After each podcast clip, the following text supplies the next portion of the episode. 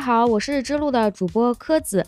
在各方朋友的关心和帮助下，日之路的周边纪念品开始预售了。这次的周边呢是徽章和冰箱贴的套组，图案分别是大脑、线粒体、沙漠，还有烧杯试管，共计四个，还有非常漂亮的包装盒。请感兴趣的朋友呢，搜索微信小程序“日光集市”，或者是在日坛公园的微信公众号里，直接在右下角点击“日光集市”，就可以进入到这个小程序里了。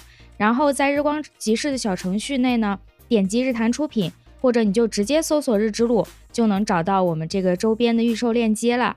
在本期节目的微信、微博推送，还有我们的听友群里，也会发送这个预售的链接，可以直接点击购买。谢谢大家的支持，请快来购买吧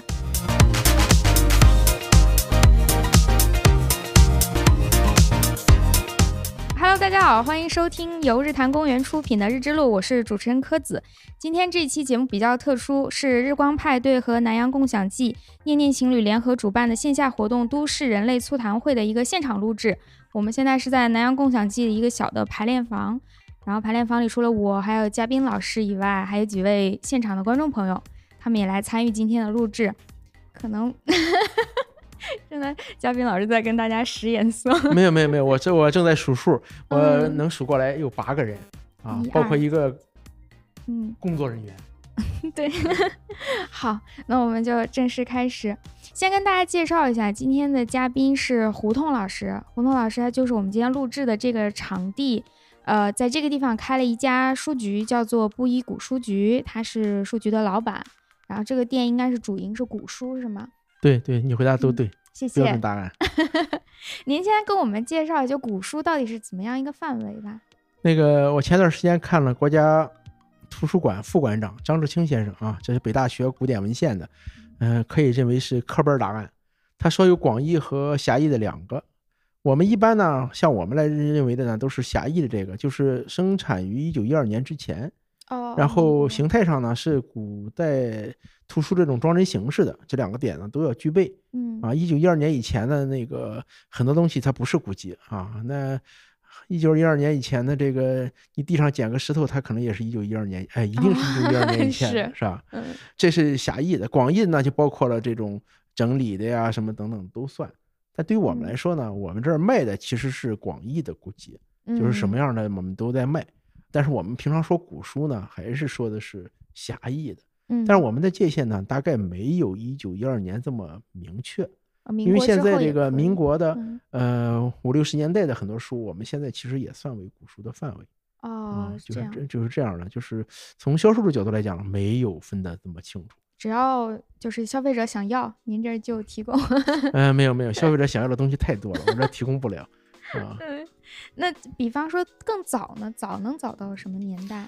早，对，还是按照国家的这个规则来说啊，国家把甲骨文也算在里头，好像是甲骨哦文、金文，就是这种凡是刻字的这个，然后能能弄的，我们店里头呢有一到五期的国家珍贵古籍名录图录，哦，这是一套大书这个这算是中国的古籍国宝或者重要文化财，相当于日本的重要文化财嗯这样的一个梳理啊。他们呢就是弄得都很早啊，包括早期的这种刻的这种东西啊，从广义上来说算都算古籍，啊嗯甲骨啊，呃，甚至于金文里头很多东西，他们都算在里头嗯啊。那对于我们来说，我们店里最早的只是一张南宋中期的书，哦，南宋也一页很早，只有一页，只有一页啊。这一页单存就是单保存一页，好像比保存一本书还难。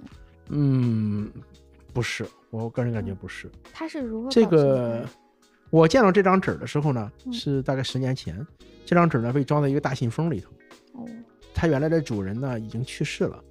这个学者呢曾经拿着这张纸呢到国家图书馆，当时的北京图书馆去对过，还复印了很多资料，就是证明这个东西呢是一个北宋的课本儿。嗯，现在看呢肯定不是北宋，是个南宋的课本。嗯这个呢属于这个那个时候刻的这个正史之一啊，就是陈书。嗯嗯，陈书的其中一页，这一页呢，他是从琉璃厂的一个老先生那儿买的，嗯，就是一个老书商那儿买的。嗯，至于这一页怎么来的呢？这个肯定是一个不太好的啊，嗯就是他卖一套书的时候，他顺手把里头其中一页给抽下来了。哦，是一般都是这样的。过去我们这个行里呢有一个规则叫保卷不保页，嗯就是古古代这个书都是论卷的，一卷一卷的啊，就读书破万卷。嗯嗯、一万卷呢其实不一定有多多少啊。过去这个概念，他把其中的一页抽下来以后，这本书呢没有多大的影响。嗯因为这个书呢，往往是个比较大的书，买的时候很少有人会一页一页的数。对，有这样的顾客，我们有个顾客在这儿就花很长时间把一套一拃厚的书一页一页的看完。啊，这这这种人是有的，咱也允许啊。嗯人要花钱嘛，最后他把它买走了，这是最关键的 啊。他数一天也没问题，最后他把它买走了 啊。所以这一页纸呢是他抽出来的啊。当然呢，如果没有他这样的一个行为呢，我就不会有今天有这个机会拿着到处去去说事儿、讲故事 啊。那是您的镇店之宝吧？哎，这个镇店之宝这种词儿啊，其实嗯这个就跟回答你最什么的是什么，这个太难回答了，是吧？那我最爱的颜色是什么？啊不是最爱的啊最爱的颜色好回答。你要说最爱的人什么的，这个就 这个比啊，呃这个这个当然有了，我我爱人就在那儿坐着呢哈，那必须哦得是他啊，就没在这儿，在那屋里头隔着呢。他在这儿我就说话不那么利索了。哦，懂了。嗯，但这个呢，确实是我们这儿呢曝光率算第二高的一个东西，嗯，就因为它有故事，它足够老。嗯我们说呢，这个你到这儿来能看到一千年的历史，我们这一千年的头就在那一张纸上，哦，而且这一张纸呢，被中山大学的景史会教授证明了它是一个海内孤本。嗯我们说这个海内呢，就是中国境内啊，包括港澳台在内。台北呢有三册，有有三套是三册，我也没搞清楚啊。陈书嗯它里头都没有这一页，说不定就是这一页从里头拆出来的。哦，那具体咱就搞不清楚是什么原因了啊 嗯。这一页呢，现在海外有，海外的日本静家堂文库里头有这一页，嗯，所以呢，我们这就叫海内孤海本。内古堡，海内孤本。嗯，这一页有什么重要性呢？我咱从一个事情上就能判断出来。中华书局呢，它有一个著名的绿皮本的二十四史，哦，对，这个你不管那个你喜不喜欢这个历史呢，你都会看得见，因为它常年在卖，现在还在卖。嗯。他们从前些年呢启动了一个修订计划，因为那些书呢是文革期间、文革后期做的，他们启定了个修订计划呢，就是根据这三十年的成果、四十年的成果吧，嗯。重新来修订里头可能存在的错误。嗯。呃，陈书呢是其中修订的一部，嗯。这个在一个月之前刚刚推出来，嗯。就我这个书这个纸作为其中的一张插图被收进去了，嗯，注明了啊、北京布衣书局收藏。那就是现在能找到，也就只有在您这儿找了，也没有。对这个这个我不重要，但是重要的是呢，布衣书局这四个字第一次进入了正史。哦，我们说的正史就是 二十四史，是国家是吧？历代官修的啊，我这第一次进入了正史，因为他写了北京布衣书局收藏。哦，对，那那那是他的荣幸。那没没没没，有能能进中华的书里头，书中华的书里头我倒是进了若干次，但是进到正史里头，这是对我来说是第一回儿。嗯嗯、而且来说呢，这个作为一个民营的这样的书店的东西，嗯能嗯，被注意到进入里头去，那还是很难得的。因为其他他用的都是图书馆的东西。对他做那个古籍普查的时候，应该民间的书他也普查到了吧哎？呀，中国的嗯，地大物博，浩如烟海。您是学地理的，您这太熟悉了，这些东西是吧？我们这一说说的都是，哎呀，这个我们所有的普查呀，你放心，这个普查呢，至今来说，嗯，它都不能穷尽。一个是确实嘛，中国东西多，对，还有一个呢，由于种种原因，很多人呢不一定把自己的好东西都拿出来。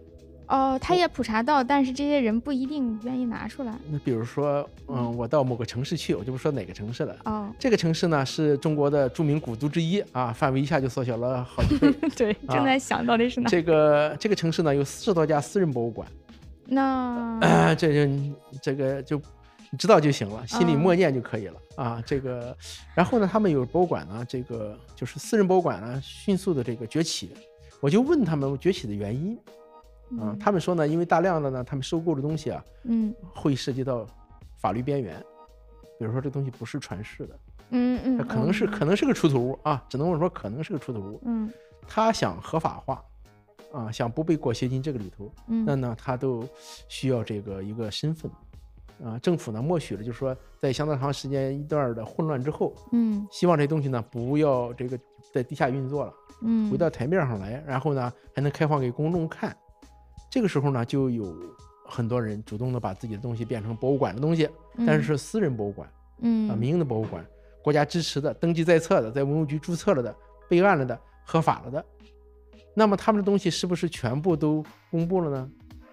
很难说啊，没有，他们说他们一定会藏起来一点东西。会藏最好的，嗯，我想应该是藏了最好的，嗯，或者是最好的之一，因为是这样的，你这个东西一旦公布了以后，国家说是不管你，是不可能的，就是嗯惦记上了，你知道这种感觉啊？你非惦记上了，你你你拿出这个东西来，他要给你定了一级文物，你想动的时候会会很麻烦的，那我就不可以再买卖了是吧？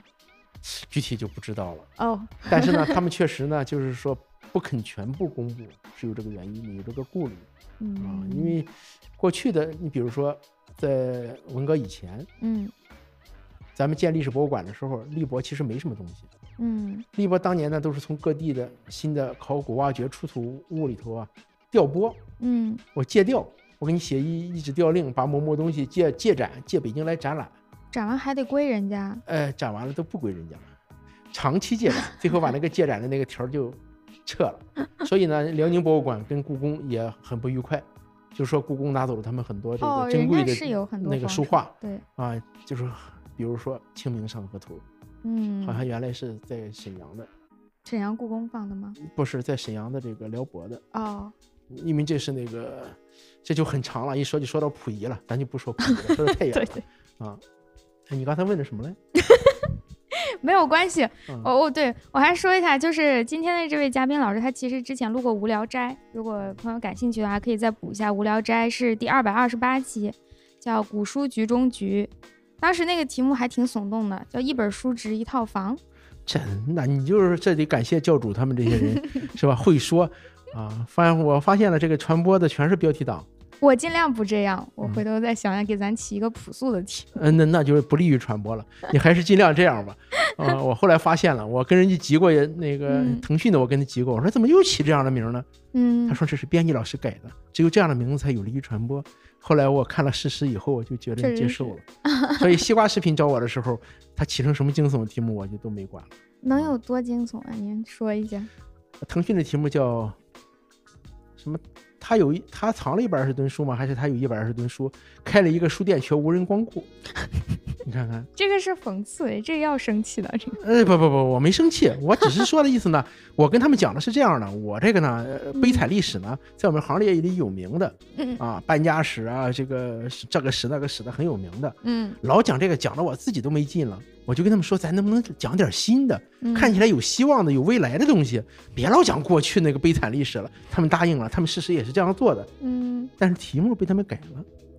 是吧？最终的这个就像你说的似的，我们录完了，发表的时候是在什么时候？那得看后边的老师，后边还有人管，是吧？不是说你能决定全程的对对对，啊。所以他就是这样的。嗯、但是呢，确实证明了，只有这种惊悚的题目才有利于传播。嗯，嗯我本人写的这很长时间的帖子啊，就是我是二零零一年底上天涯的，天涯虚拟社区，那时候天涯小到可怜的程度，不是现在的一个新三板上市破公司的样子啊。那时候是这样的，你晚上你可以多熬一会儿啊，你就知道谁在线，然后你点开看了看，你实在一个人都不认识，没有任何人可能跟你对话了，你再嗯下线。大概一点多的时候就可以达到这个目标 啊。你一看在线还有十几个人，你看了看你都不认识这些 ID，然后你就默默的睡觉。现在小朋友已经不知道您在说什么了。啊，对，这这都是小朋友，我看了，尤其是这女孩儿太小了。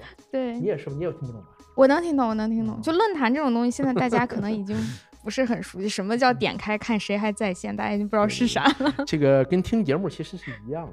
哦，我觉得就是论坛那个销声匿迹了以后呢，演化成，比如说这个新浪的微博呀、嗯，后来的朋友圈啊，等等等等啊，这个东西呢，呃，技术在不断的进步，我们也跟着技术呢，不断的这个调整我们卖书卖东西的方法。那您这个书店的名字没有想让它惊悚一点？现在就是布衣古书局，就老百姓自己的老书店，就这种感觉。那个我倒是不是老百姓啊，哦这个“布衣”这个词儿呢是老百姓的意思啊，对但是我更愿意认为它是个平民这种意思。嗯我觉得老百姓呢就过于接地气了，嗯我心里头还是感觉呢我们做的是一个服务知识分子的事儿。我哦从心底里是这样，嗯，当然呢，我没有歧视大爷大妈的意思啊，这个 我剪了吧这两句。这这倒不要紧啊，这个嗯我也不是什么代表，我也不怕人，我我也不是艺人，所以也没什么劣迹可言，不用担心这个。我个人觉得呢，就是说我们取了一种平民化的一种角角度，嗯因为我在美院进修的时候，中央美院进修的时候呢，我们老师尹继南先生他老强调平视这个角度，就是我们看人看看什么东西的时候，采取一个这样的角度看，就像我们这样坐着，不是我在一个高高的讲台，我俯视在下边啊，哦，你你上那边去，它就有这个问题。对对啊，它有舞台，有很高的舞台，舞台那么再低，它也比那个观众要高得多。这个主要目的是为让观众看清楚。像咱这个场合呢，我更愿意是平平面的对待。嗯所以那个时候呢，我们就说我们班儿呢，那时候跟别的班儿不太一样，我们班儿干什么呢？请当年三十年的，就是因为我九七年去读的啊哦，进修，我们班儿叫我们班儿名字听起来很高大上，叫中国当代艺术创作与批评研究班儿。哦，你是做艺术批评的？这个。嗯第一节课上课的就是说真真正这个课啊，前面的嗯不算，里有这个校系领导什么的都不算。第一节课呢来讲的是刘晓东，嗯这都是算现在顶流画家了啊，那很那超顶流了嗯啊，就不管是从各方面儿，哎，所以那那时候呢，我们班呢就是请这些艺术家呀、艺术批评家呀等等来做自述，嗯告诉我们他们这三十年这艺术当中他们做做了什么，就是他他扮演了什么角色。他讲他都是哎就是自述，讲他嗯自己从哪儿学画呀，怎么怎么样开始啊，包括陈丹青啊什么这些人我们都拉来过。嗯说那时候我就说陈丹青，别人讲到文革的时候咬牙切齿，他讲到嗯文革的时候一点都不咬牙切齿，甚至于还有一丝丝的这种嗯。呃回味儿。那种就是这个词儿不好用啊，因为很敏感的一个时期，但他确实是因为他是那个时代的宠儿，嗯，他是那个时代冲出来的人，嗯。嗯，那个时代是他的青春，他不可能憎恨他的青春，除非他的青春很不堪。嗯，他又不是那种很不堪的，他那么聪明的人活得很好，当年。嗯，嗯所以我就说，哎呀，你看你跟别人不一样，这会对他艺术也有影响，那他自然跟别哎，人每个人都是 都是自己历史的产物，我觉得是这样的，是哦？，这句好，要不然就用这个做标题吧。我 啊，行，其实也挺耸动的，这句很京剧的那种，什么东西？就是这个每个人都是他自己历史的产物。行，我我待会儿背下来啊 啊！我要搜一搜，查重一下，如果不是别人说的，我就证明说这是我说的，我先到时候再再再标榜一下。我我绕回来，就是那您的这个书店的名字呢？哦对对对你看扯太远了哈。这个这个书店的名字呢，当年我起的时候啊，因为那时候我在天涯的时候，我跟人换书，换书别人嗯说呢，你换书很麻烦，你还得你合适，我们也合适，说你干脆标价卖吧。嗯二零零二年初，这个零一年底吧，可能是嗯我也具体忘了。我在北大南门外的一个小酒馆，跟一个叫王志宏的，嗯现在在云南吧当老师吧，嗯，他是原来那个北大哲学系的，学西方哲学的。嗯那跟他聊天聊天喝酒的时候，忘了怎么就突然定下来这个名字了。我就说哦定下来不一这样的，当然也是希望呢说这个价格也平民啊什么什么的嗯，就这样的一一种一种东西。到明年的一月七号就正好是二十年啊，我们就是说哦论这个年，论这个开店时间呢，我们算是呃离百年老店更近了哈、这个已经是五分之一的百年老店了。下回我们可以用这种词儿啊，五分之一的百年老店。布衣古书局呢，这个是我们老师给我加的。谷子，对，原来我想呢起一些，又把当年起名字的事儿又想起来了，嗯想起一些更艺术化的名字。因为布衣这个名儿呢，别人好多人跟我说不好啊，因为那个人起都是起的富贵气的名儿啊，比如说这个。嗯咱咱咱耳熟能详的这这些大品牌，包括国外品牌，起嗯中文名的时候起的都很富贵啊，比如说什么金拱门呐、什么的啊。这个像我们这个起的叫布衣，就显得很平。人家说呢，嗯都是有钱人才说自己嗯，没不在意钱等等，我们这缺钱的。你比如说我们，我们这个布衣谐音叫不易，哦就，你说你可以理解为不容易，这个就比较麻烦了，就注定了我们这二十年坎坎坷坷哦啊。我 那时候我还有一种解释是，它叫不易，就是不换的意思。哦，这个初心不改，砥砺前行啊！你看，我每次看到这句话的时候，初心不改的时候，我就想回味一下，哎呀，我觉得我还是 很初心不改的。所以这个店的时候呢，我那时候又想了很多，哎呀，起这个起那个。嗯我们老师说你，你不如叫布衣古书局，因为我跟他说我要卖古书，但是我起什么？我们起什么琳琅啊什么的，就把古代词儿里头想了很多那种古代里头代称这个古籍典籍的书，嗯，那还得搜有没有查重的问题，是不是以后能注册商标？我们都考虑这个问题。然后他说加一个谷子，哎，我一想这个又简单又能对应我们原来的这个商标，嗯啊，对原来的品牌，然后顺便我就请他把这个名字替我写了。哦，现在这个字是他提的。对我们那个书店的字儿呢，是名气比他更大的王世襄先生给提的。哦，啊，这个不是我去找的，是杨之水先生，就是这个京城过去的四大才女之一的杨之水先生啊，嗯，他他去跟王老求的，嗯，二零零五年给的我。哦，啊好早。这个呢是我就说这呃尹继南老师呢对我这一这后半生影响很大啊，嗯这个我留在北京什么的都都跟他有关系，所以我我有这个信念想请他帮我提一个名嗯，啊，他也答应了。正好他在搬家的过程当中没找到合适的纸，最后用 A4 纸给我提了一个 啊，这种场面应该都是那种宣纸，夸是是是，他我们想象的也是这样的啊，给学生提一个名，而是他自己起的，应该提的那个。提着一个匾呀、什么的，最后他觉得这纸也不合适，那纸也不合适，最后找了一张 A4 纸。嗯啊，现在这个纸就在我那屋里从，进去就能看见。哦，我终于在去年下半年的时候把它装框了，跟别人装框的时候顺便把它装了。嗯，就是仪式感好像不是那么强。哎，这个我很注重仪式感，嗯但是呢，就是都是一瞬间的。这一这个瞬间结束之后啊，这个仪式感就就不行了。比如说嗯王石祥先生这个东西，别人说我这个呃乱，那最简单的一个道理就是，这个呃王世襄先生这个手记，我拿当时拿出来拍的照片儿，嗯然后放起来，放到一个很可靠的地方。然后经过若干次搬家以后，然后我至少有十几年没有看见了，我也不知道哪去了。收的越好，丢的越快。我发现东西哎都是这样。都是这样的 啊。对那您之前做过什么工作呀？就是除啊了书，那个，那你这时长够不够？我现在有点担心了。啊、这嗯个 这么复杂吗？对，这有很复杂的经历。嗯，嗯，我的工作比较简单啊，我当过三年的中学老师，哦，从初一到高三都教过，嗯教过普通的这个日常的那种美术课，也教专业课嗯啊，考考这个考美院的这种，有若干学生在北京现在。嗯然后呢，到美院进修以后呢，嗯，没走，做北漂嘛，就把家里工作扔了，先跟了一个著名的呃独立制片人哦啊，去做电视纪录片儿，给当年的中央台的《美术星空》做，主要是给他做。没听过嗯，对，证明你年纪还小。那时候我们还到兰州拍片子，到西北啊师范大学拍片子，我们有两个同学在那儿。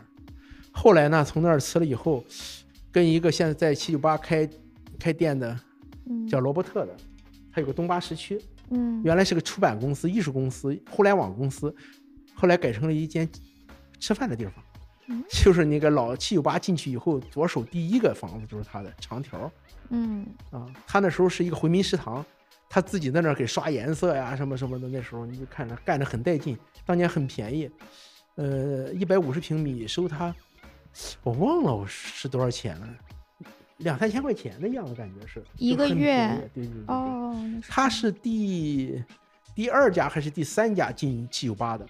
后来我看有一次开会的时候，七九八的老大说，这个七九八什么时候变成现在的七九八的时候，就以罗伯特租这个房子为契机开始算哦啊。其他那些人呢，前面还有两户艺术新潮啊，还有黄瑞的一个工作室都没有算进去。啊嗯，我说这些人都是艺术界的啊，啊，顶流大佬啊，出圈才算起，啊，李李显廷他们。嗯呃，后来呢，去这个他的网站啊，就叫中国中国艺术网，嗯。他后来又办了一个东八时区，然后我还去这个叫中国艺术新闻网，这是中国人办的，美院的几个老师啊，美术研究的，然后现在的这个美院的叫什么艺术管理啊什么的学院的院长于丁嗯。和这个赵丽副院长赵丽，嗯，那当年这都是我们老板啊。然后还干过什么？我想想，都是跟艺术有关的。啊，那我学画画的，我当然得哦干跟艺术有关系的了。我不干这个，我不是这个改行三年穷啊，是吧？哦，那您怎么就是做了古书？是从艺术这个嗯做古书那还那还很遥远很长。嗯呃，做书呢，因为书这个东西是我个人的爱好，从小的爱好，啊，就是我把过去的爱好，比如说画画的爱好，变成了职业，工作，呃嗯变成了职业。然后呢，我就把这个东西当成了还当成爱好，哦。但是这个爱好呢，就是后来说实话呢，我发现呢，我只有在卖书的时候，好像我个人就是能发挥我的所长，嗯。就是我我忽悠了有人信，啊，可能就是卖书这个环节，您觉得您做的特别好？对，啊，不是不是做的特别好，嗯。是我做了有人信，可能这长得这个比较像好人。二一个呢，网上接触的时候呢，那个时候我看起来在在天涯很仗义，到什么啊，程度？您是？从网上先走出这条路？对对对，我是一个网店，哦，我是一个网店我是中国最早的一批在互联网上卖旧书的人。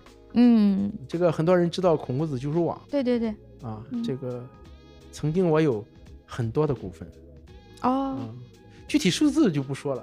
有争议啊，但是我尊重人家争议的意见，因为我们当时也没有什么一二三四五的条文什么的啊嗯，，这个都没关系。零三年我就都卖掉了啊，一共卖了几万块钱。哦，到现在我们都还在用买古买这个旧书，有一些，嗯，对对对，这个它是嗯毕竟是这个最大的那个什么，我们这些人呢是当时互联网旧书规则的制定者嗯啊，这个毫不为过啊。你比如说现在的五分钟延长制啊，遭人痛恨的都是我们制定的。嗯，那您书店里的书有没有说就是艺术啊、美术这一类的比较多一点？嗯，没有，啊，无所谓。呃这个呃是这样的，我们现在主要是做古旧书啊，包括嗯古书在内的也做旧书。我们这行呢是看天吃饭的，不是你想做什么有什么，它不是做新书。哦，做新书你当然可以选我我我就要做地理啊，嗯我我就要做历史地理，做自然地理，那那都没问题，你去找吧，相应的出版社你去进货就行了。嗯古书这个东西，我看哪个卖的好，我一比如说一万块钱把一本书卖给你了，嗯，第二天有人给我找一万五，那我就得跟你商量，一万二你卖回给我可不可以？可以，你要不分。啊，你可以啊，你都像你这么好说话就行了 啊。他大多数情况下呢，就完不成这个，就是你卖掉以后，他不会有马上有一本填补。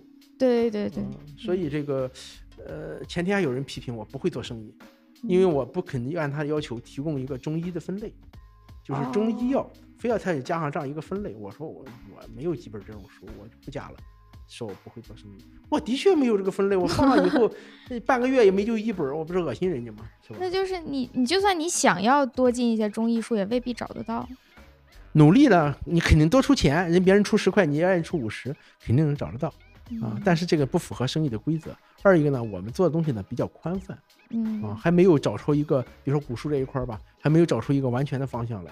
对对对，还有一个呢，我们公司还有除了我以外还有九个人，我要养活这九个人，靠某一个具体方向小众的东西是就有点问题就更大了。我们必须有什么吃什么，逮着什么卖什么，这样的话呢才有日常流水。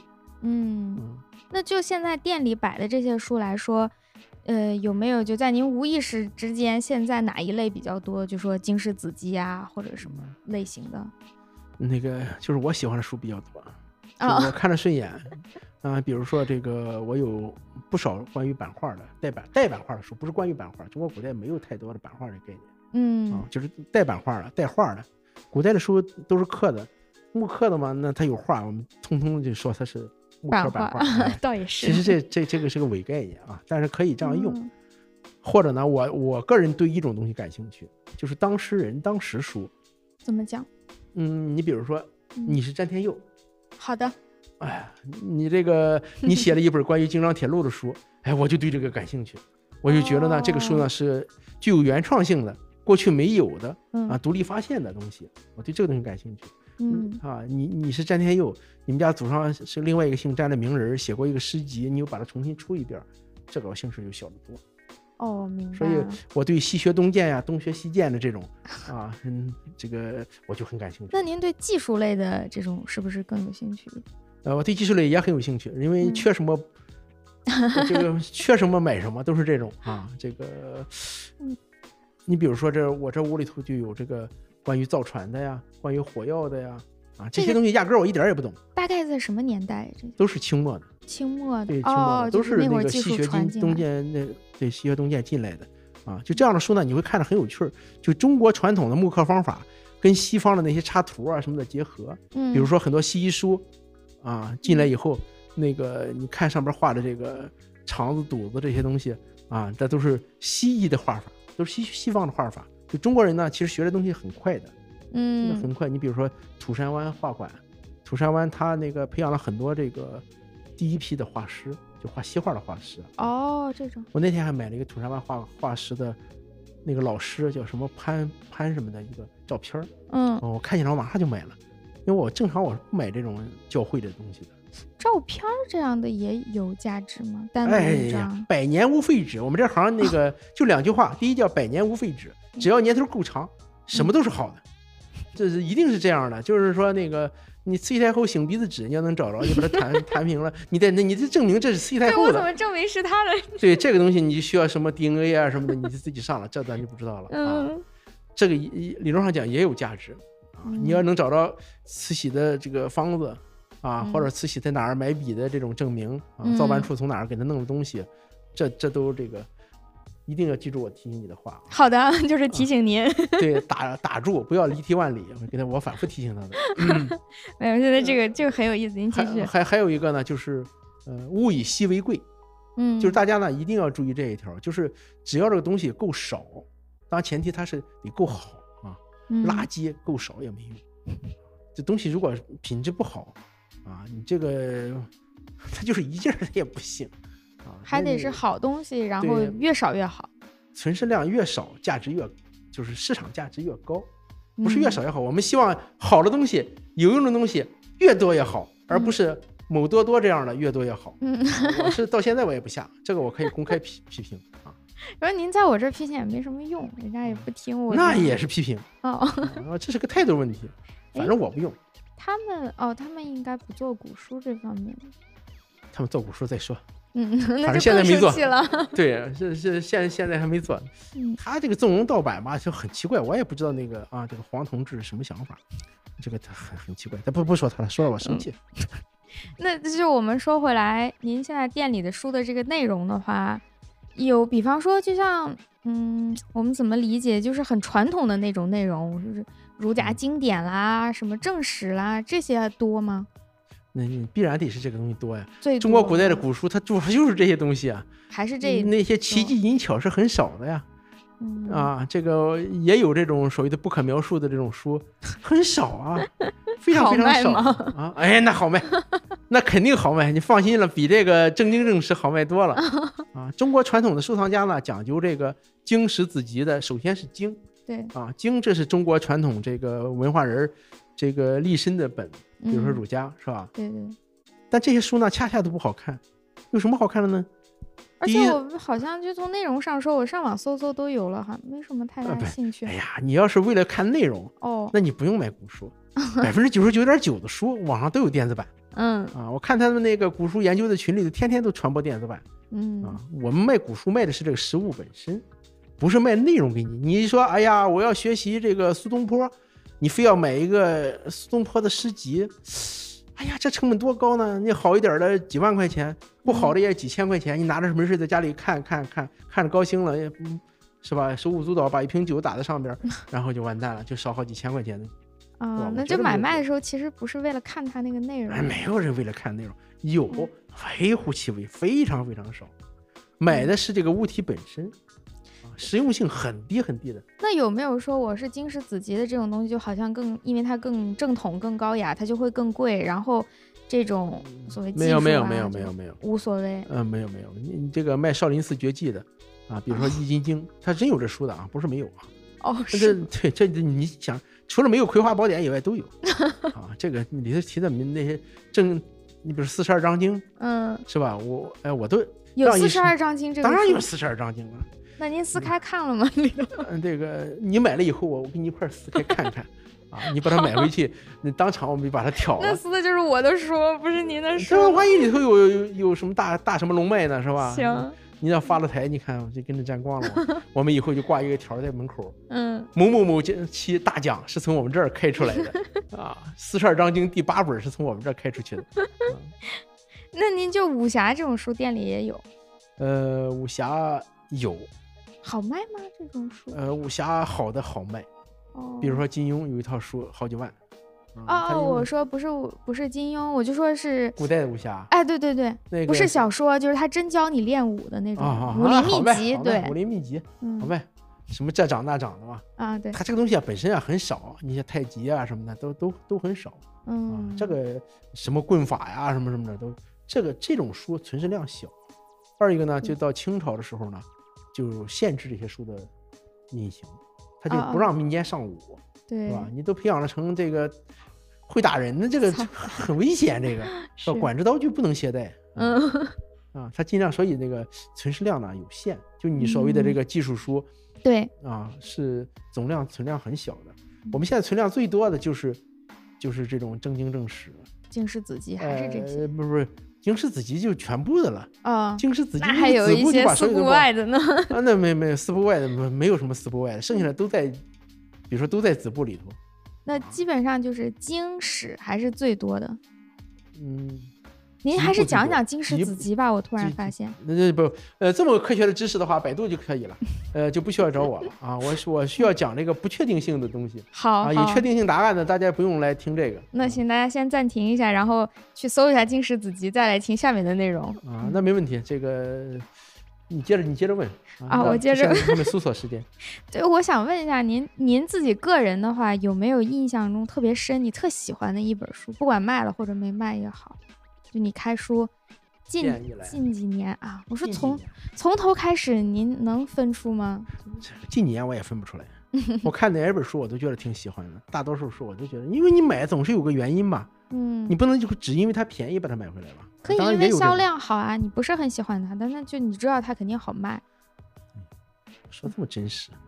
不是开书店，对你不是问我这个最爱是什么？怎么又谈谈到钱了呢？真是的。就分开吧。有的是您最爱的，有的是它就是好卖，不不是很那个，呃，我也喜欢不可描述的书嗯啊。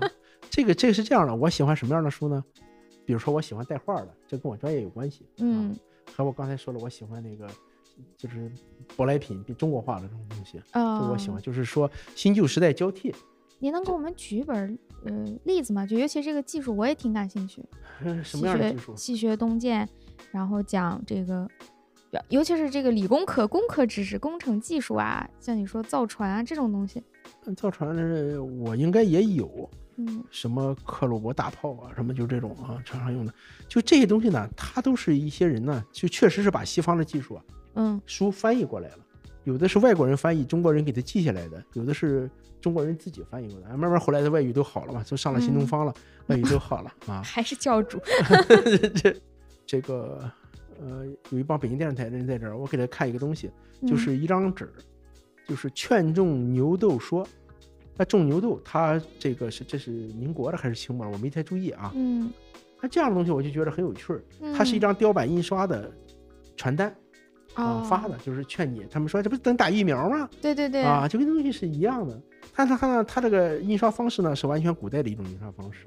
嗯它雕出一块板子来，然后把它刷出来发，嗯这，样的速度很快。啊那其实从内容上讲，它没有太高的价值，它是一个应用文，嗯，从内容上来讲呢，你就就知道，比如说在某个时段、某个地方，是通过这样一种方法来推劝人家、劝人家种牛痘的，是吧？就是牛痘在中国的这个这个历史啊，还是有史料价值。哎，这这这个有物物体本身是有价值的，嗯但你说这个这个事儿有没有人记录过什么的，可能都记录过了。嗯，就现在，你不要期望你买了一本书以后，这里头有惊天大发现，那个四十二章经可以，我还是劝我摞来啊。待会儿我就去下单。对这个，其他的呢，我觉得啊，不必要抱这么大的心态。这个东西呢，很难很难的啊，从里头发现了呃什么岛啊，咱就不说了啊，这个容易引起激愤的这个岛啊那个什么的，就是这种有没有呢？可能有，嗯。但是呢，这个呢不应该不是购买古籍的主要目的。我相信呢，大多数的收藏家呢，他就是想买古籍本身。嗯，就是他看见一个清朝的书，看见一个明朝的书，他挪不动步啊，看见一个嘉靖的啊，他就觉得比嘉庆的要好。啊，他就是哎，这个你嘉靖的他早啊。嗯。啊，那刻的以后也有很多刻的像宋代的书啊，等等等等，嗯而市场价值高啊，存世量小啊，我拿着可以显摆啊。比如说有人起叫百家史，什么百家呢？就是有一百部家境一百部，一百部嘉靖的书。那要按现在看的话，一百部家境的书也不少钱呢。嗯啊，十几万到几十万一部吧，就就最最少也得几万块钱吧。啊，你算算是多少钱？数学好古籍就是最少就也要几万块钱买一没没没没没，那个我对面儿古籍现在还有这个一千的、一千把的、两千的都有。你说完这好几万，我们都不敢进门啊，那。没没没没，这个呃要正我要郑重其事的给给大家辟谣啊！你看我嗯都坐不住了。古籍啊，现在是价格洼地，入坑好时机，哎，大家都不是韭菜啊，大家都是都会是韭花，是是是吧？这个这一定是这样的，为什么呢？因为它确实很便宜，相对于同期的其他同类型的古董来说，嗯是很便宜的啊，这个是真的啊，不是假话。但是呢，这个一个事实呢，是二十年以来我们都这样呼吁，它也没涨，可能就是缺在座的八个人通通的杀进来，它一直是价格洼地，那那就是价格坑，就 是洼，就没填上啊，它就是个坑？没有没有升起来的时候怎么办？它这个这个东西呢，大多数人呢，对于古籍，你比如说你买一个这个手镯，嗯，你不管什么材质的啊，金的、玉的什么的，这个很多人呢都会喜欢。嗯你去看嘉德的拍卖，你一看那个珠宝首饰，这个那都专门在小柜子里头放着光，围着那个好多圈儿，嗯拿出来看看也挺金贵的，一个卖卖个几十万、几百万的。这个我们那时候现在好点儿了啊，原来时候你在嘉德你在那看，一一说这个古籍到了一百多万以后争的时候，全场热烈鼓掌欢呼，那么贵，一啊般卖不到这个价是吗？那那时候一般都几十万，全场鼓掌，你听见隔壁喊七百二十万、七百五十万，哎呀，你就觉得这个真是就是隔壁，因为他是搭起来的那个棚子嘛，就很清楚听着隔壁在卖书画，你就感觉哎呀，真是你人家卖一件顶你这儿卖一场，它真的是这样的一种。那书画和古籍都是这种呃纸质类的这印刷，那嗯印刷吧，我们就统呃不不不不不，就是书画主要我们指的是艺术家的作品，他卖的是哪怕个人，他一个人画一百张长得一样的，他也嗯是手绘的，啊，我们也可以说他可以不一样。书这个东西呢，就像版画一样，版画现在也不值钱嗯啊，就是说大名家的版画，因为呢它有复数性，嗯对吧？它有不止一张存在时间。你当然你可以把那剩，比如说一共印了十张，你把那十张都买掉，你把那九张都剪了对呀，啊，你不就成功了吗？嗯，孤本了我就对，那固本儿呢，你就是卖那十张加起来的价格，对嗯，等于你不赔本儿，还是那十张的价格。就是书画和书籍不一样，还是在于书画它更稀缺，它有那个艺术家。我们反复讨论过这个问题，就是你的关心的都是我们关心的，为什么卖不上钱？书画这个东西呢，有个特别大的好处，你家里挂一齐白石，嗯只要认识字儿的，或者知道齐白石画虾米的，徐悲鸿是画画这个马马的，嗯是吧？娄师白是画鸭子的，嗯嗯那个谁谁是画什么的，在中国呢，给这些人扣了一堆的帽子，其实人家什么都画，就他但他老画这个东西啊，嗯，大家喜闻乐见啊，他这个这这个都说，嗯只要他觉得是个真的，那就是说你这东西最次也得值几十、一百万、几百万、一千万。你要是个富翁家里一挂，别人就肯定说：“哎呦，这得两千万，是吧？”老百姓家里一挂，两千，那那反正也是个好的。一个书你两千块钱买回去以后，这么厚一册，放那儿很难显摆啊。是不好显摆这个问题。对呀、我们觉得很很大的问题就是不好显摆。你怎么告诉别人这个书很很好呢？你跟人老朝那指，眼神儿 是吧？老成的瘾，你说，哎，请看这里，你这看不见，半天也看不见。一个书根儿有什么好看的呢？你看我们把书都这样放着了，啊，封面很不幸，中国的古书百分之九十都是蓝布弹套，上边有一条字儿，上边写着书名。你看起来好像一本书，长得都差不多，嗯，你也觉得没有什么多大意思，是吧？你们行业应该出一个专门的展示架，像博古架那种。这个我我们都想过了，我们那儿也都都做过了。我来晚了，你来晚了。你比如说，人人家这个挎个包，人嗯挎个这个香奈儿什么的，你别人哦都知道这个东西大概齐的市场价格是多少钱，就是不知道，估计也在多少多少钱之上。因为我打听了一下，他们就没有说五千八千的啊，都很贵。我们就嗯知道，看个包，你只要认识这个品牌了，它都是一定的价值。对，拿一本书，你夹在胳肢底下，在街上走好几圈，也不会有人注意到你。你们想办法做点什么，这个把它展示出来，价签儿那种。对，是嗯嗯，就是买一个书哈，旁边书这么大，价签两米多长，拖在地上，到处跟人说，哎，你这踩了？没有没有没有踩，过这五十多万呢，五十多万呢。对呀到处得跟人说这个。对呀，我们也老想过，就是说怎么能使古籍走入到老百姓当中去，嗯，所以我们做了一个摸古书这样的活动啊，就是一个线下体验的活动，完了，您把我要问的问题给说出来，是吧？您猜到了我的大纲。嗯、那没有没有，因为我们就这么点事儿，谁都来问，所以我就知道你要问什么。关键是什么呢？我为什么来参加这样的一种活动啊？嗯就这种活动并并不提供门票给我，我也没得钱，我还花俩小时时间什么的对不起，啊，不是不是不是这个，我就是想呢，让更多的人，尤其是不是我们这行的人，你们没有我这行的吧？有国家补补给保护中心的吗？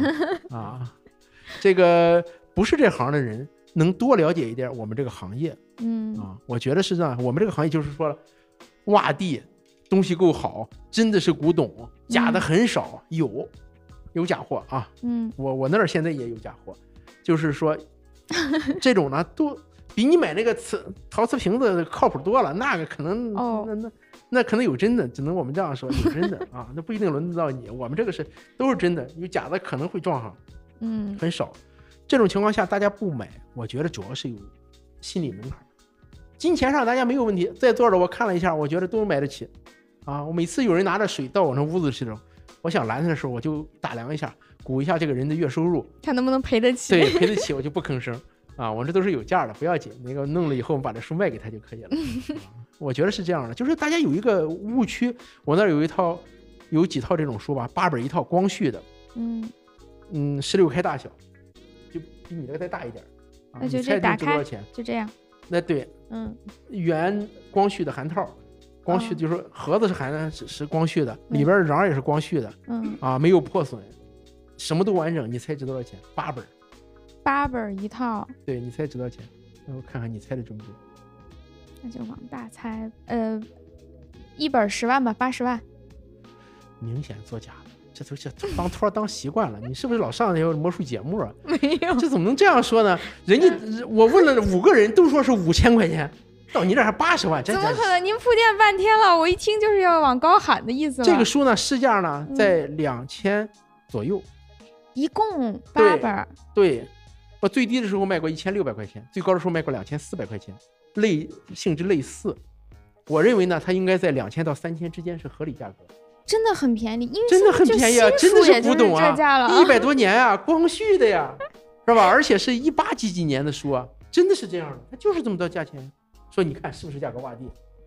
待会儿我那儿准备了很多啊，大家可以去买 啊。来听课的人打八八折。好的，好的，好的，要的就是这个折扣哈。啊，就是我就说我想传输一种什么概念呢？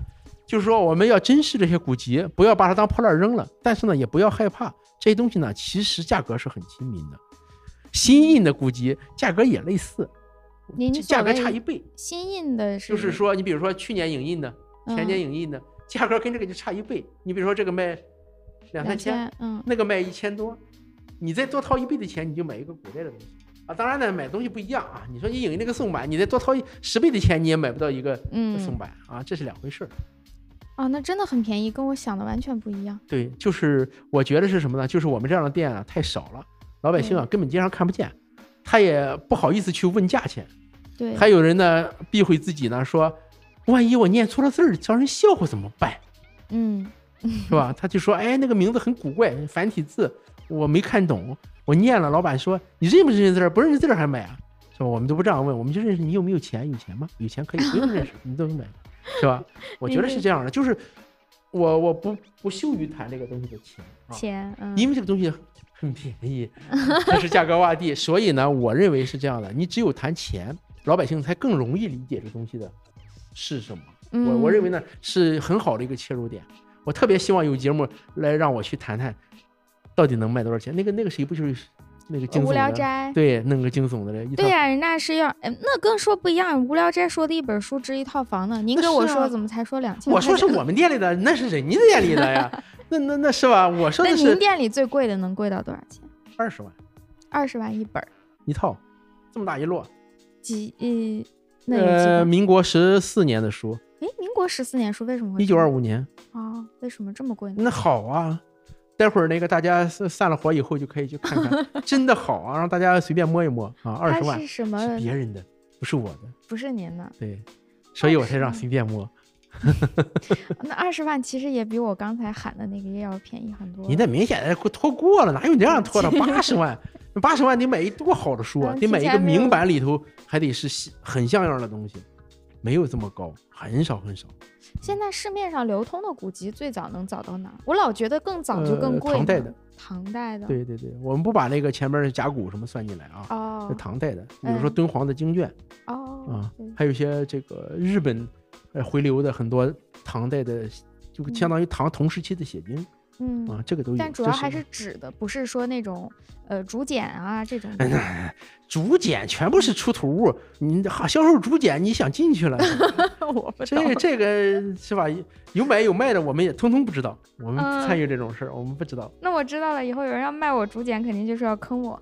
对，要坑你，要给你挖坑啊，都是价格洼地啊，以后还找着管饭的地方，终身管饭还有。对，那就是您现在说的这些流通，全都是我们所谓就是纸质的线装这样的东西。呃，不一定是线装的，也可能是嗯所谓的惊蛰装啊、包被装啊等等啊。嗯，古籍的百分之九十九的装帧是线装的，从明嗯代晚清晚期开始，宋朝的书不是线装的啊，这大家不要误会，宋朝的书长得不那样。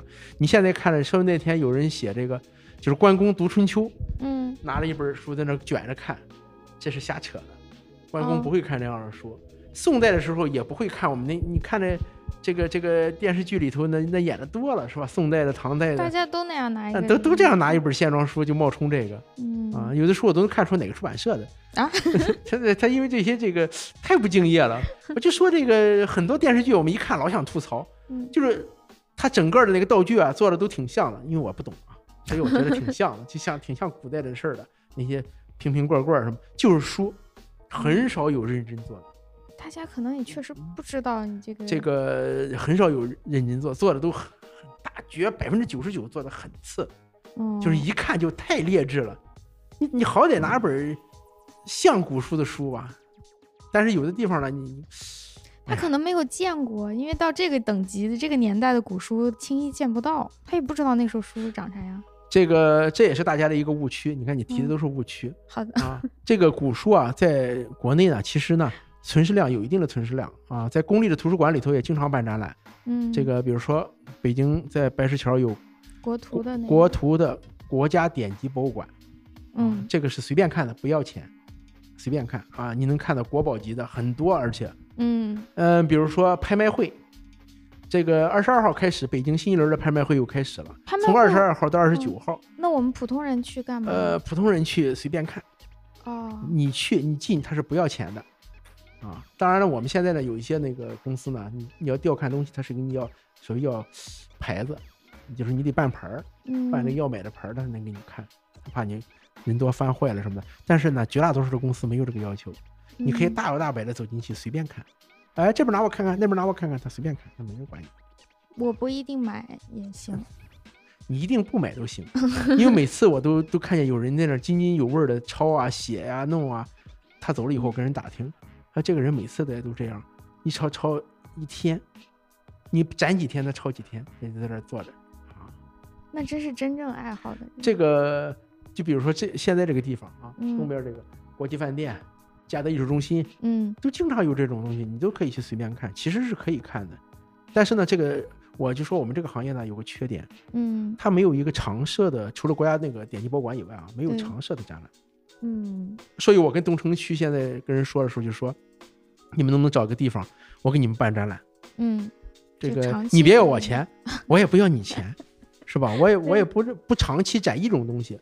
哎，你比如定期的我要更换可以，是吧？我这一次呃，比如说配合这个什么郭子健的是国学文化节嗯什么的，我们搞一个儒家文化，儒儒家的这个古代典籍展。嗯，呃，过一过一会儿少林寺要搞什么活动了，我们也弄点这个，这个叫蹭热点。啊这可以蹭啊，没问题啊。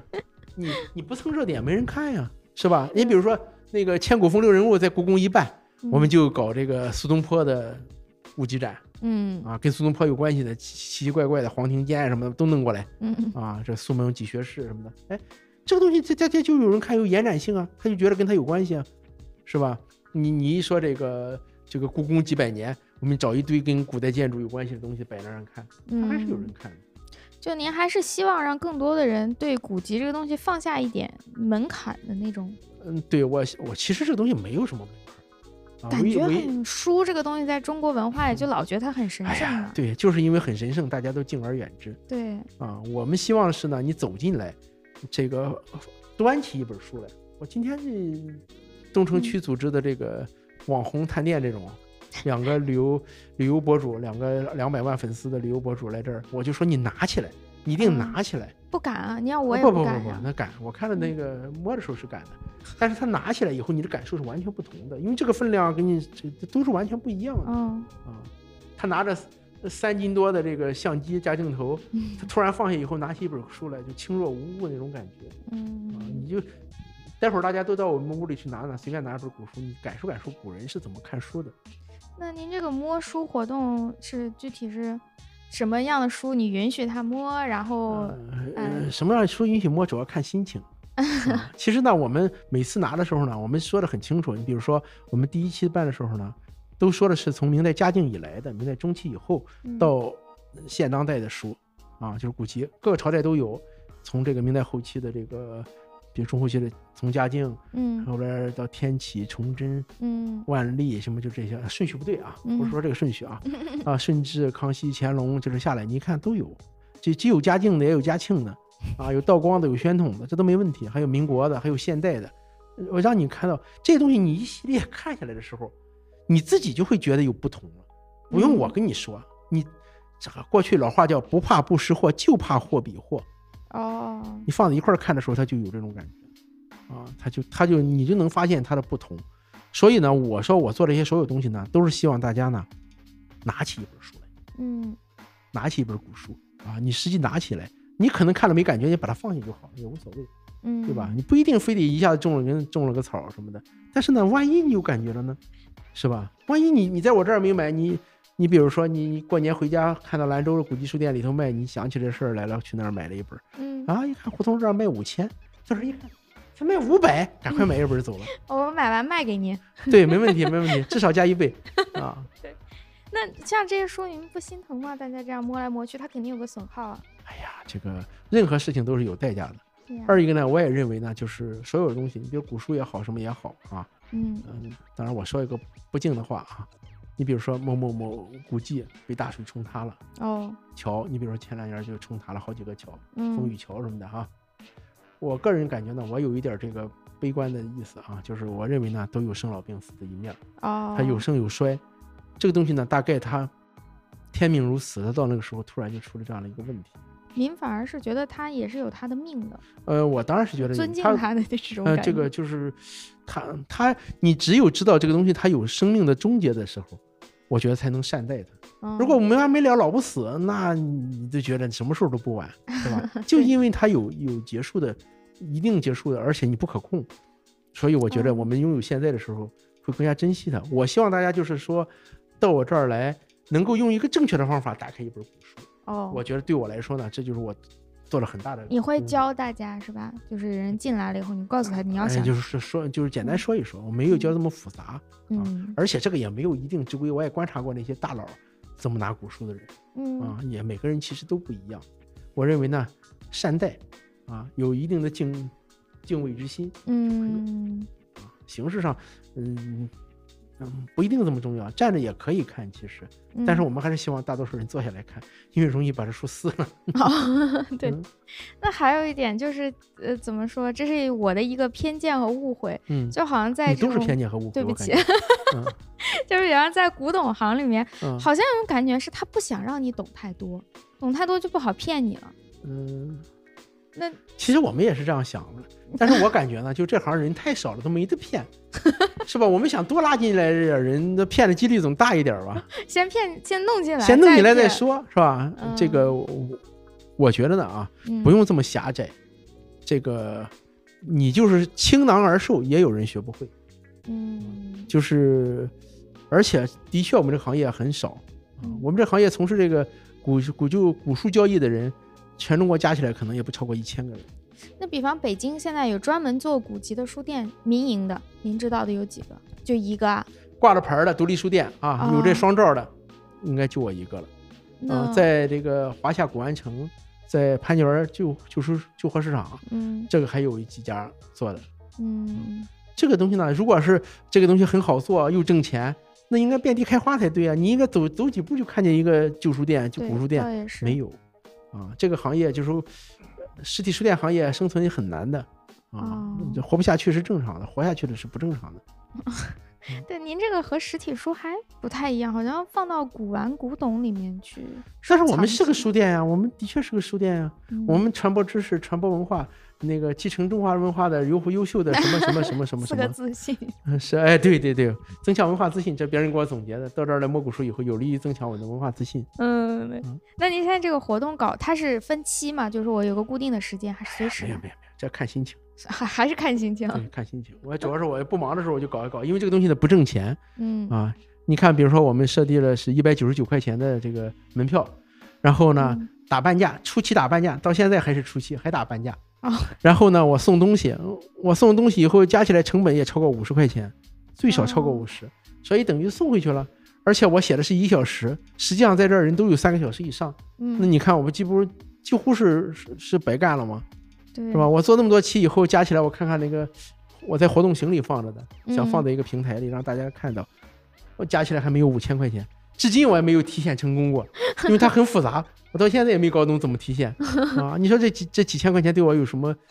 没有多大意义。那我们如果有听众想来参加您这个摸骨书活动，嗯应该从什么渠道知道你啥时候要开始了？嗯，那个加我微信号，嗯，看活动形上搜一搜这个，就微信公众号搜“呃布一古数据”可以搜到。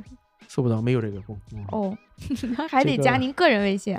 对，我们这个嗯，比较悲惨，老有人把我们跟淘宝比，为什么不能提供什么什么？还有说对不起，我们这没钱做不了这个东西。您可以注册一个公众号，那个还是哎呀，我已经有很多个公众号了，哦我就不想再注册了。人家说我们的流量入口已经很多了，啊，就是你看，刚才下午还有人在那在那动员我，应该嗯选择一种什么方式，比如说去抖音呢、去快手啊，哦去小红书啊，对，是吧？你你要选择一个方式做，你是做视频啊、是做直播呀、哎呀，我哪个我都试过了，视频号什么的我都去找了人给我开的。哦，都啊做过了。那我我是我们这行业尝鲜的，我什么都干过了啊，哪个哪个我都尝试过。你问问什么吧，我什么都尝试现在。播客你也试过了，嗯啊，对，播客也试过了，我也加了那个无聊斋效果怎么样？我打听一下同行的效果。他们那个录完之后有多很多人来吗？没有没有。教主、伯伯、六兽三个人从我门口路过过很多次，迄今为止没有一个人进去，他们自己都不进来，不进来。。石老板嗯，没进来。不行。呃，你知道第一个进我们屋的脱口秀演员是谁吗？这您把我知道的都排除。小鹿，小鹿来。小鹿怎么可能进我们这儿？从来头都不带歪的。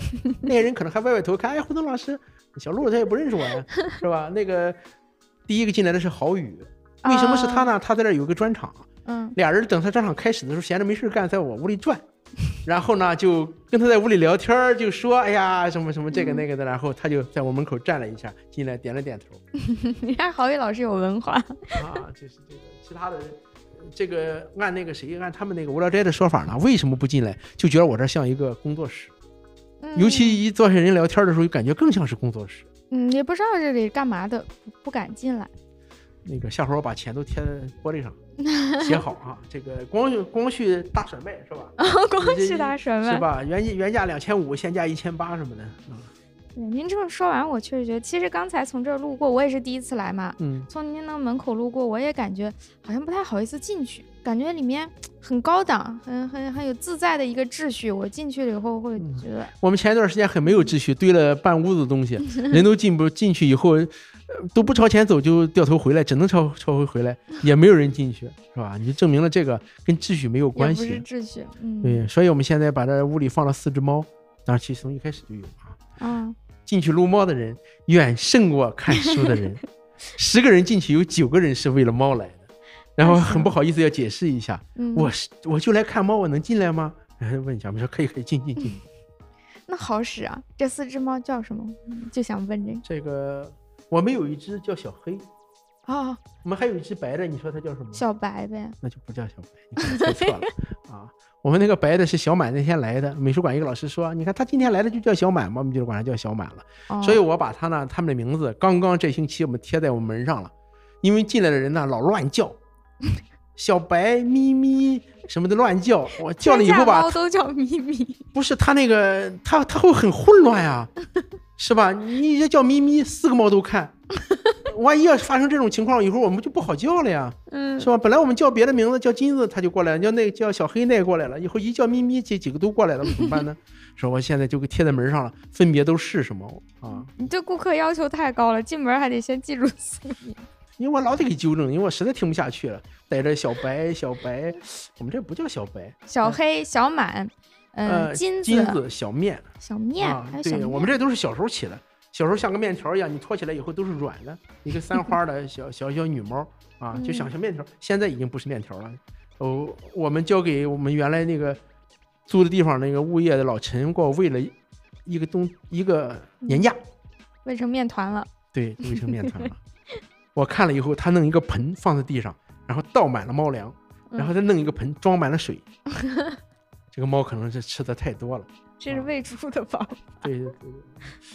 哎，那我有个问题，这四嗯个猫放到书店里，您不担心吗？猫很喜欢撕啊什么的。没有没有没有，我觉得这个大家是更大的误区。啊，我有很很多这个画画的、写书法的朋友，家里都有猫嗯啊，没有听说哪个猫一一通乱干的。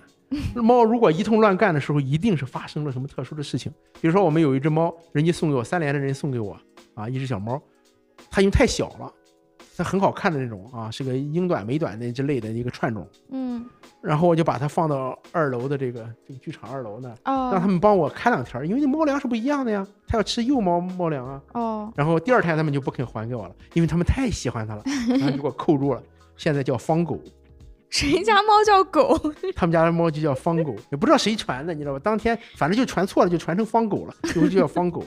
这个小猫呢，他们给它这个有一次嫌它的猫有问题，给它剃了个秃子。哦，这个小猫回来以后，晚上当晚上把他们合同各种东西尿了一个遍儿，这个沙发什么的，就能尿的地方，利用这个身体里的能量都给它尿了，啊，恼了。你说剃秃了以后恼了，然后第二天早晨他们把一个大沙发就扔外边去了，然后好多份合同什么重做了，就平常这个猫还是挺乖的，不用担心嗯。我认为不用担心，像我们这个店里头这么多猫，你说有没有毁坏过东西呢？那肯定是有的。嗯啊但是我认为这猫呢是无意的，是无心的，嗯，它是在这个，比如说它在追一只苍蝇。嗯苍蝇这个东西它没有办法，它它实在毫无抗拒力。你看它们的猫集中这样，两个猫这样一块儿看着，你就知道屋里有苍蝇啊。它它确确实是这样的。然后它就会拼命跳上去打它呀，追它呀。这过程当中不可避免的就把其他东西弄伤了，这是嗯有的。但是绝不会说你放着一本书，它过来看看写什么玩意儿，破破，然后这个没有 人会这样。啊。这它它没有这种，它都是很很善意的。嗯，他他可能会趴在上面睡觉，这是有可能的啊！我一上回一看，哎呀，我这二十多万的书，他给我躺在上面睡觉是吗？啊，那我还是很紧张的呀，这不是我的呀，给弄坏了就卖给我了呀，是吧？弄弄坏了不就成我的了吗？这就跟特务似的，派过来以后搞破坏啊！这个呢很少很少会有，嗯，所以呢，如果你喜欢猫的话呢，唯一一条你要注意的，任何一个活的东西放在你家里你要养，都是很操心的事。嗯这个猫绝不是你喂了它食儿就可以不管了，它还要求抱、求关怀。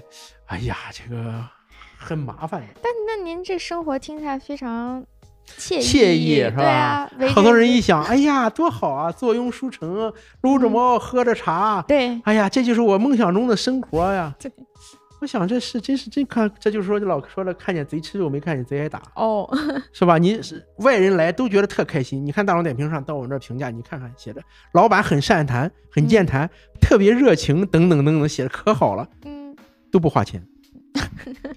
你有要求他们花多少钱写到后面？嗯，对对，这都不花钱。这个我我觉得是什么呢？就是嗯嗯，在怎么让大众和平衡大众和小众这种关系啊，我现在也没搞好。我原哦来觉得我这店是开给大众的，希望有更多人走进来，布衣了数据嘛，布衣古书局就这个地嗯方、是开，给大众的，希望有更多人走进来了解古书，可能从而喜欢和爱上古书，所以就在我这儿和在其他人那花钱了。你看谁那花钱，水涨船高嘛。嗯但是呢，实际销售呢，我们又都销售给了小众，比如说私域流量呢，我们那些群里头的二十年攒的书友什么的，哦，还是这些人，就是最终你还是卖给他。我们那个我有一个牌子是一个积分牌儿，乒乓球的积分牌儿，它有三位数，啊，最高不超过一千的三位数。他们老认为我记的是进屋的人数、人次什么的，购买的册数，我记得是元，圆经常是零零零。我跟很多人说的时候，很多人赶快去拍照，零零零，就一天没有任何收入。啊，每一天销售量，对，啊销售额每天店内销售额，昨天是最高的，嗯，因为北京电视台那几个人呢，要他们要做一个栏目叫《京城十二时辰》，哦，就是说一个，商圈商圈儿大为探店，找几个明星线下真人秀，嗯。他们来两次了，想来聊聊。啊，聊聊看看我这地方能不能合适。嗯。我又诉了一通的苦，我说零零零以后，这会儿要来听那个就所谓的编剧嗯，写本子那姑娘，就买了一个五百八的书走了。哦，啊，我就改成了。五百八，出门又卖了一个东西，我们昨天卖了六百二，嗯，就是这样的。嗯 所以很多人很忧虑，你怎么活呀？那个，这个大家呢都不用太担心啊，嗯 除了有党和国家的关怀以外，呃，评比了以后有时候给钱的，嗯 这个以外，咱说是这个是真有的。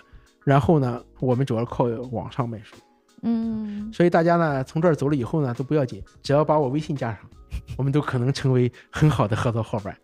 好的，哎，有一些书店就是这种普通的实体书店，他们的方法就是开始卖饮品啊，卖其他这些东西嗯，嗯，是嗯，这个从最开始我们那个。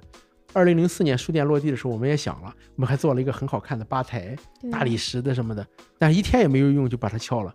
然后我们还买了很多圆桌，买了很多藤椅，嗯想着也像人西方的那样的啊，卖点什么东西。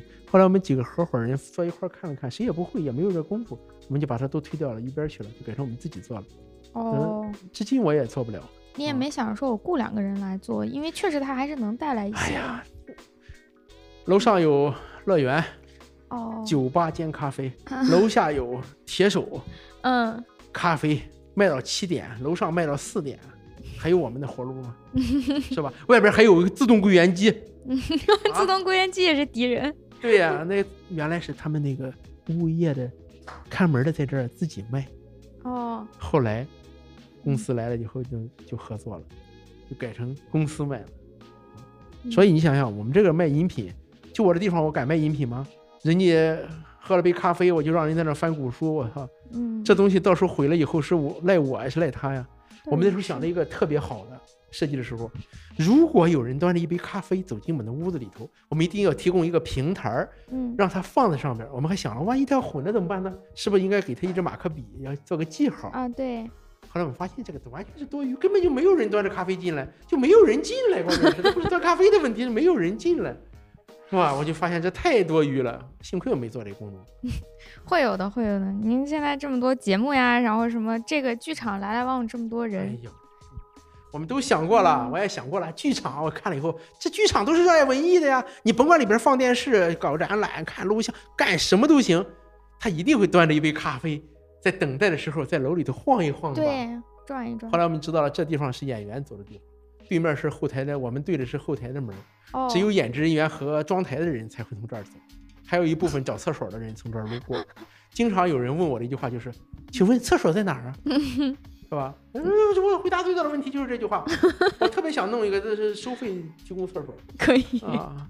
这个我，这我觉得确实是这样的。当时想了很好啊，后来我一看楼上开酒吧了，哎呀，这好啊！嗯有酒吧了，那个那个更沉入沉浸式的呀，那必须得是得陷进去的呀。嗯，人家有一梯子从那边上的，也不从这儿过，对我这儿没有人啊。后来我发现这个也挺好，是吧？我们那个叫躲进小楼的成绩特别安静啊。我当我想特别安静的时候，你发现问题又来了，这边有人在排练话剧，声音特别大，排莎士比亚，然后那个哭喊的那种声音，我关好几层门都不行。嗯然后隔壁那个咖啡馆呢，跟一般的咖啡不太一样，嗯他经常放一些这个动静比较大的音乐，不是那种很轻柔的音乐，而且还带歌词的。嗯，他关键是我在这天天听同一首歌，我很抓心，你知道吧？你我又不好意思跑去跟丁老师、侯老师说，你能不能把声音？我就说他们那人家说他们 DJ 是不是换人了？嗯，为什么音乐改成这个节奏了呢？然后每天下班的时候，他们会放《回家》，萨克斯那个。哎呀，我在潘家园的时候就听这个，从四点一直要听到五点多，他一放我就想吐，哎呀，我就我就我就没有办法，是吧？然后这边那个我们说前两天这个单立人的原创喜剧大赛，哦，我说我这儿可以听，不用花钱，你你只能听见什么呢？只能听见笑声，什么都听不见。他上边什么都听不见，我只能听见一个单口演员谁？效果这么好？叫贾浩，哦，贾浩，他的声音大。好像是他，人说是他，他有一个经常的啊什么这一个东西，我就能听见，别什么我也听不见，什么教主谁谁谁小鹿都听不见。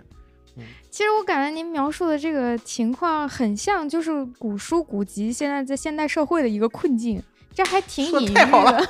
我我就季节赞叹。就好像你说这个，所以你看到我们这儿来，看了以后，我们就说了中国古籍缩影。哎，是，这个感觉，在三十四平米里头解决了中国古籍的所有的困境，你就看见所有的困境对啊！我贴出来，周围的声音很大，这儿的声音很小。我们这儿是个洼地，你看也不是很近，是吧？就好像从你这人，所有人，你以为你在这个当中这个很热闹的地方，其实所有人不从你这里路过。关键就是所有人从这儿路过的时候，你比如说呃牙花子，他在二楼，嗯就这地方，他是牙花子嗯啊，他那个剧场，他一星期有好几次开放麦啊，什么什么什么的，我看也没人进去啊。当然了，我这阵子忙着卖书，我我把 前后门都锁起来，然后我在里头拍照片，嗯，别人也只能看一看，对，看看小猫，没人看我。我用眼的余光观察过了，没有人看看小猫的，都是在后门敲小猫，梆梆梆敲，看小猫，把小猫吸引过来啊。所以最后有人建议过我，应该改成一个，我们这现在事实上是一个猫咖，但是我用我用古书做了装饰，是吧？花了很多钱做了一个古书装饰的猫卡，而且还不要钱。古书最关键的是不要钱，猫卡是收费的。对，有人就跟我说了，那些猫咖的猫，我们去撸猫，那猫都没有反应，还不如你这儿的好。这人当场跟我说的。对，您这元素都齐全了，就重新组合一下，重点突出为猫。对，对嗯重点突出为猫。这个一度我还跟共享记那个老板还说过，我说我们合伙开个店吧，专门卖猫的书得了。啊，哦嗯，这这销量应该很好。哎是想象的，哎，古籍里面有关于动物类的吗？有有有啊，也有，本草纲目》都是可以吃的，可以入药的。哦。这种就是养殖类的有吗？有如何养？那农嗯，就是畜牧的也有。话梅质、哦，黄鹂什么的，就是我我现在屋里有，不知道放哪儿了。养鸟的这一类。养鸟的，嗯，呃，养蛐蛐的，养蝈蝈，你能想到的人都有。哦古人生活也很丰富啊。哎呀呀，古代人他也是人呐，他除了不玩手机，什么他没他没有啊，什么都有啊。可能因为没有手机，生活更丰富了一些。嗯，现在我们只有手机了，已经。对这个，现在我们就是说回家也是个人看手机哈，一家嗯三口坐一块儿也个人看手机。对呀。啊，最后我们这个节目会有一个常规环节，关关键的时刻来到了，我这个时间点卡的，哎挺好挺好。就是最后我们会请您推荐一首歌，是不是很突然？哦，推荐一首歌，对，不是那个回家，也可以。这一首歌您店里会不会放歌呀？不会，我店里放的都是劣质电视，呸呸呸，都是电视剧啊。我把这句不剪。啊，这个我店里放的都是这个，嗯呃，比较通俗的，所以你都不知道我在看什么。嗯我跟你说，我最近听过了一首歌吧。好呀，好呀。我儿子去年高考，嗯，那个人民日报的这个什么媒体放了一首歌，就把那个什么你还是那个少年什么什么什么那个哦哦，我知道嗯那就好像就叫少年是吧？啊，就是对一个女女女孩儿作作曲的那个，嗯，我前两天听过这个，其他的歌那就这个行吗？行，最后推荐这首歌，对这名字我都忘了，应该就叫少年是吧？我记得是。可能是我先搜搜百度一下。好的，回头我们可以再聊。您告诉我这首到底是不是这首歌？好，谢谢您，今天这挺长时间的了。啊，是聊天儿倒不怕，嗯那那个这可以掐了哈。啊，对，最后跟大家说个再见，再见，再见，再见，再见，再见，谢谢今天现场的听众，，谢谢辛苦们你们坚持到了，底，谢谢。谢谢谢谢。